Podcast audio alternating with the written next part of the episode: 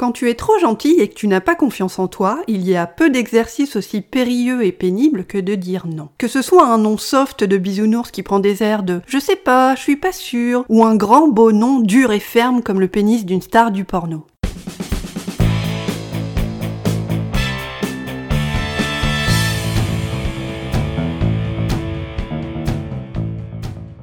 Le pouvoir est le seul podcast qui décrypte les mécanismes de la confiance en toi pour les nanas trop gentilles qui veulent s'affranchir de leur peur du regard des autres. Je suis Sophia Andrea, coach en estime de soi. Un mardi sur deux, je te dévoile les stratégies et les tactiques puissantes dont tu as cruellement besoin pour oser parler sans crainte du jugement des autres, pour communiquer avec assurance, confiance et sur un pied d'égalité et te sentir pleinement légitime et respecté. Attrape illico presto ton cours de confiance en toi 100% gratuit, intitulé 7 jours pour m'imposer, en t'inscrivant à l'adresse www.tuaslepouvoir.com et apprends à ouvrir ta gueule dès aujourd'hui avec tact et diplomatie.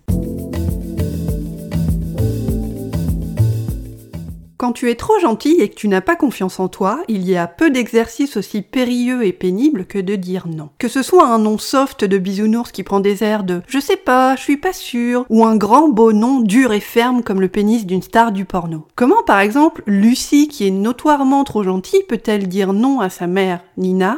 Qui veut aller se taper la cloche au resto libanais samedi soir pour fêter la nive de son nouveau mec, Jean-Mi, un beauf à moitié facho que Lucie peut pas blairer. À la simple idée de refuser, le cerveau de Lucie déclenche dans sa caboche un putain de match de catch mental où ses neurones s'affrontent en mode colanta. Ils se bagarrent, se bastonnent et se foutent des coups de poing dans la gueule. Lucie tergiverse avec elle-même, elle palabre, elle pérore et se perd dans des raisonnements labyrinthiques. Comment dire non à maman sans la vexer? Et si elle m'en voulait à mort si je viens pas et que je déclenchais une dont on se remettra pas toutes les deux. Et si ce trou-duc de Jean-Mi foutait la merde et nous brouillait toutes les deux? Dans cet épisode du podcast Tu as le pouvoir intitulé Comment dire non sans blesser ceux que j'aime, moi, Sophia Andrea, coach en estime de soi, je t'explique comment toi, tu peux commencer à devenir autonome émotionnellement grâce à deux techniques simples qui te permettront de te sentir plus libre de t'exprimer sans crainte du regard des autres et de t'affranchir de ta peur viscérale de perdre l'amour de tes proches si tu prends position. Partie 1. Tu n'es pas responsable des émotions des autres. C'est une petite phrase dont je te rebats les oreilles toutes les trois secondes. Je sais. Cette petite phrase, c'est mon hymne national à moi, mon cheval de bataille, mon étendard. Cette petite phrase est très simple. C'est la suivante. S'affirmer est une compétence.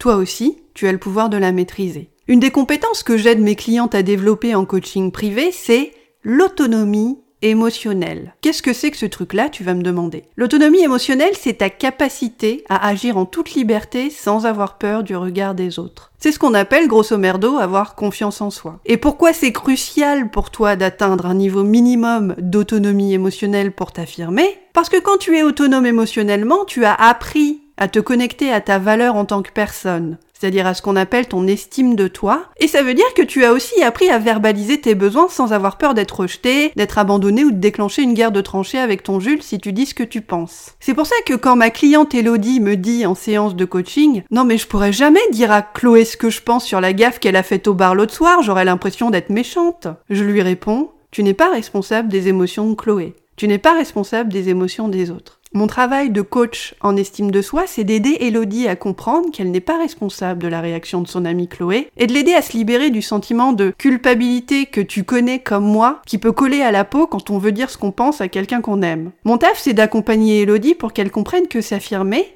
c'est accepter de déplaire et rendre aux autres la responsabilité de leurs émotions et de leurs réactions. Si Chloé prend mal ce que sa copine Elodie lui dit, c'est sa responsabilité à elle. Et quand je te dis tu n'es pas responsable des émotions des autres, je ne te dis pas qu'il faut dire les choses sans y mettre les formes et sans empathie. Je te dis pas qu'il faut en avoir rien à foutre de l'effet que tes mots vont produire. Les mots sont un outil extrêmement puissant et il faut les peser avec soin. Si tu écoutes le podcast Tu as le pouvoir depuis un certain temps, tu me connais, moi, Sophia, et tu sais bien que je suis pas cette personne-là. Quand je dis que tu n'es pas responsable des émotions des autres, ce que je veux dire, c'est que tous les mots du monde ne suffiront pas à déraciner ta peur de déplaire, parce que le problème, en fait, quand t'as peur de dire non à ceux que tu aimes parce que tu crains de les blesser, c'est pas les mots que tu utilises le problème. C'est pas ça qui fait défaut finalement. Le problème de fond, c'est que quand tu te crois responsable des réactions et des émotions des autres, tu peux essayer d'utiliser tous les mots que tu veux, ça ne fonctionnera pas quand même, tu auras toujours peur. Parce que tu te crois responsable des émotions des autres et de leurs réactions. Et donc, tu portes sur tes épaules un poids qui n'est pas le tien.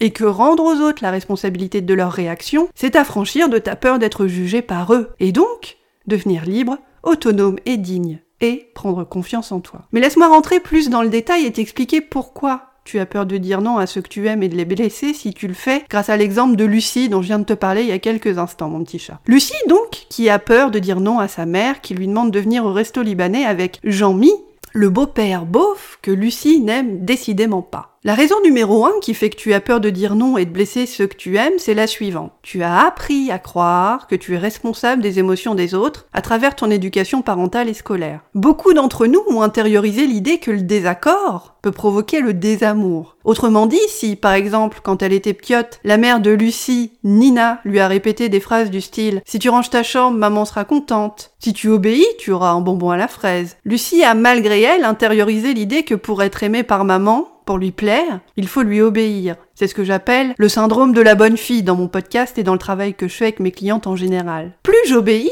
plus je suis aimée pense la petite Lucie de 4 ans. Et donc, naturellement, pour éviter ce qui peut lui arriver de pire à elle, comme à tous les enfants d'ailleurs, c'est-à-dire être abandonnée ou rejetée, Lucie a appris à s'adapter et à obéir mécaniquement à sa mère, jusqu'au point où c'est devenu une seconde nature. J'obéis pour être aimée. Parce que ce réflexe d'obéissance, Lucie l'a répété des millions de fois depuis qu'elle a vu le jour. Et bien sûr, Nina, la maman de Lucie, n'a jamais eu pour intention d'installer ce mécanisme du syndrome de la bonne fille dans le psychisme de sa fille. Nina n'a fait que reproduire ce qu'on lui a toujours appris au niveau de l'éducation. Les enfants obéissent aux parents, c'est tout.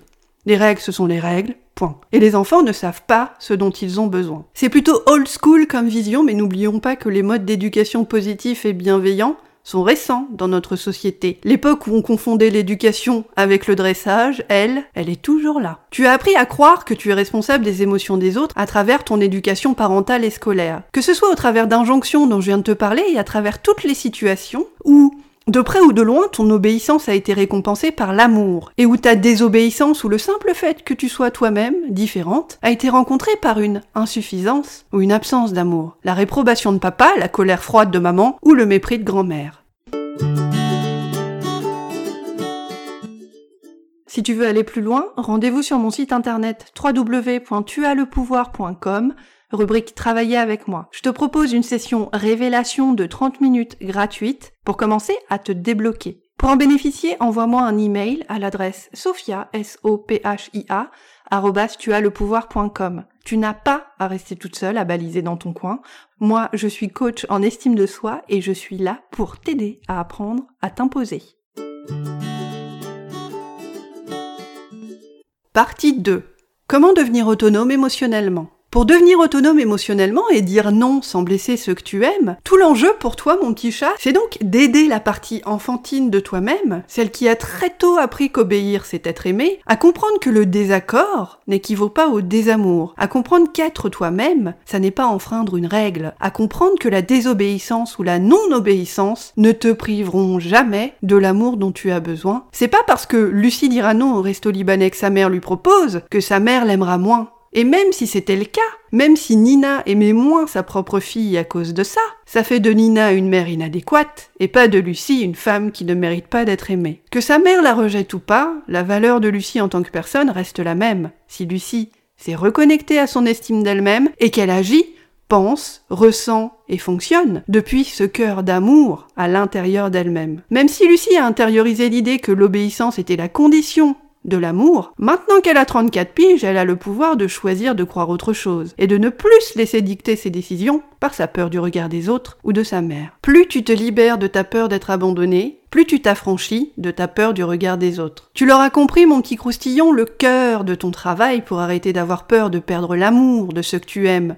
Si tu dis non, si tu prends position, ou si tu poses des limites. C'est d'identifier les sources de ton insécurité affective liée à ton enfance et de te construire un niveau de sécurité émotionnelle mature et adulte qui te permettra d'ouvrir ta gueule avec tact et diplomatie. C'est un travail que j'aide mes clientes à faire. Comprendre ce dont leur enfant intérieur, l'enfant intérieur c'est la partie enfantine de toi-même que tu portes encore en toi aujourd'hui et qui a été blessée. Donc comprendre ce dont leur enfant intérieur souffre, comprendre ce qui a été blessé, humilié, piétiné pour soigner ses anciennes blessures affectives et développer un niveau de sécurité émotionnelle mature et adulte Un niveau de sécurité émotionnelle que toi, en tant qu'adulte, tu peux atteindre en apprenant à t'aimer toi-même autant que tu le mérites. C'est ça, prendre confiance en soi. Pour résumer, tu as peur de dire non à ceux que tu aimes parce que la partie enfantine de toi qui a souffert d'être rejetée dans le passé croit que désobéir, ça équivaut à être rejeté et donc à plus être aimé. Ce qui est, comme je disais tout à l'heure, le pire scénario qui puisse arriver à un enfant. Et le gamin fera donc tout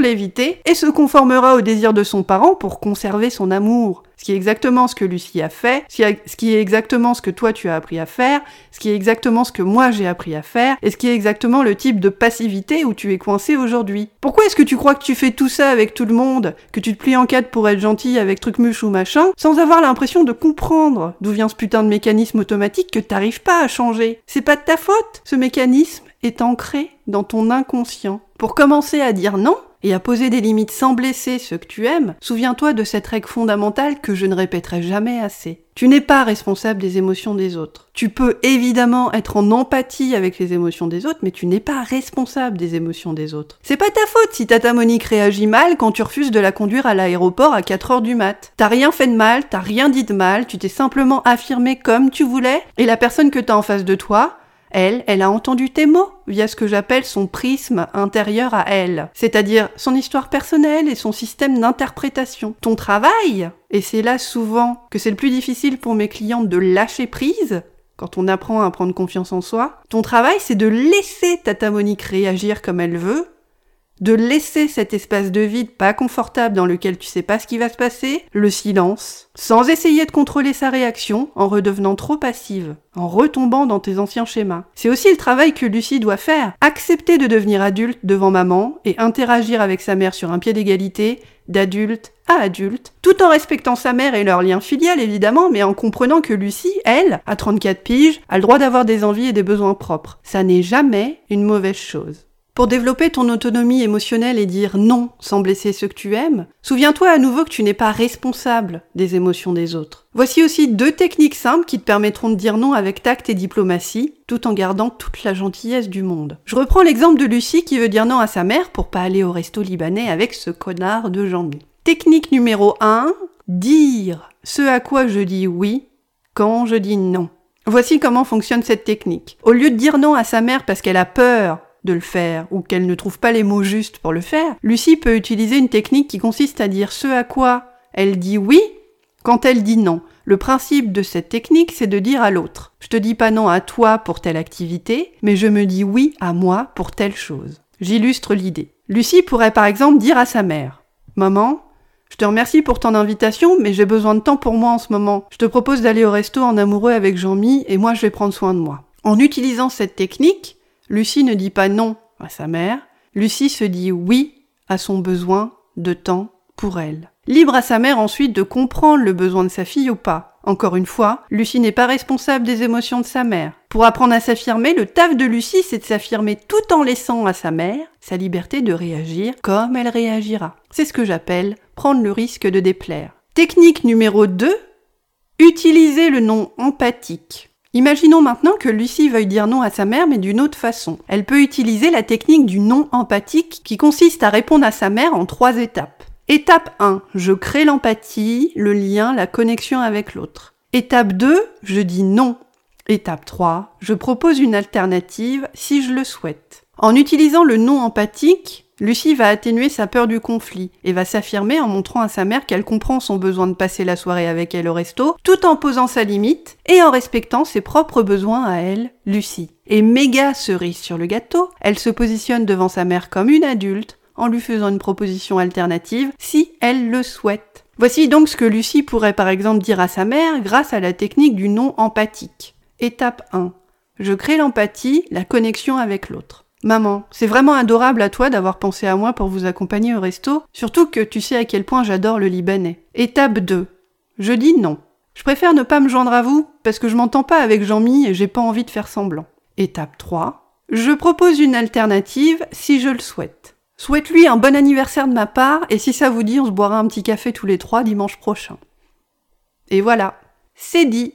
Le nom est posé avec tact et diplomatie, la limite est établie, si Lucie peut le faire, tu peux le faire aussi, parce que s'affirmer c'est une compétence, et que toi aussi, tu as le pouvoir de la maîtriser. Tu ne perdras jamais l'amour que tu te portes à toi-même, ni celui de ceux qui t'aiment vraiment, si tu dis non et que tu poses ta limite. Parce que quand tu dis non avec tact et diplomatie et que tu poses ta limite, voici ce que tu dis aux autres. Tu leur dis, voici comment je me traite moi-même, et voici comment je demande à être traité, avec gentillesse, bienveillance et respect. Comme je le dis toujours, ce que tu acceptes des autres reflète ce que tu penses de toi. T'as peur de dire non et de blesser ceux que tu aimes t'honore parce qu'elle fait de toi une nana empathique qui s'inquiète du bien-être des autres. Et évidemment qu'il faut s'inquiéter du bien-être des autres, mais pas au détriment du tien. Aujourd'hui, ton taf, c'est de t'autoriser à dire non aux autres avec tact et diplomatie pour honorer tes besoins à toi. Si tu fais ça, ton estime de toi grandira. Tu te sentiras plus centré, plus aligné, plus forte, plus en harmonie avec toi-même et en contrôle de ta vie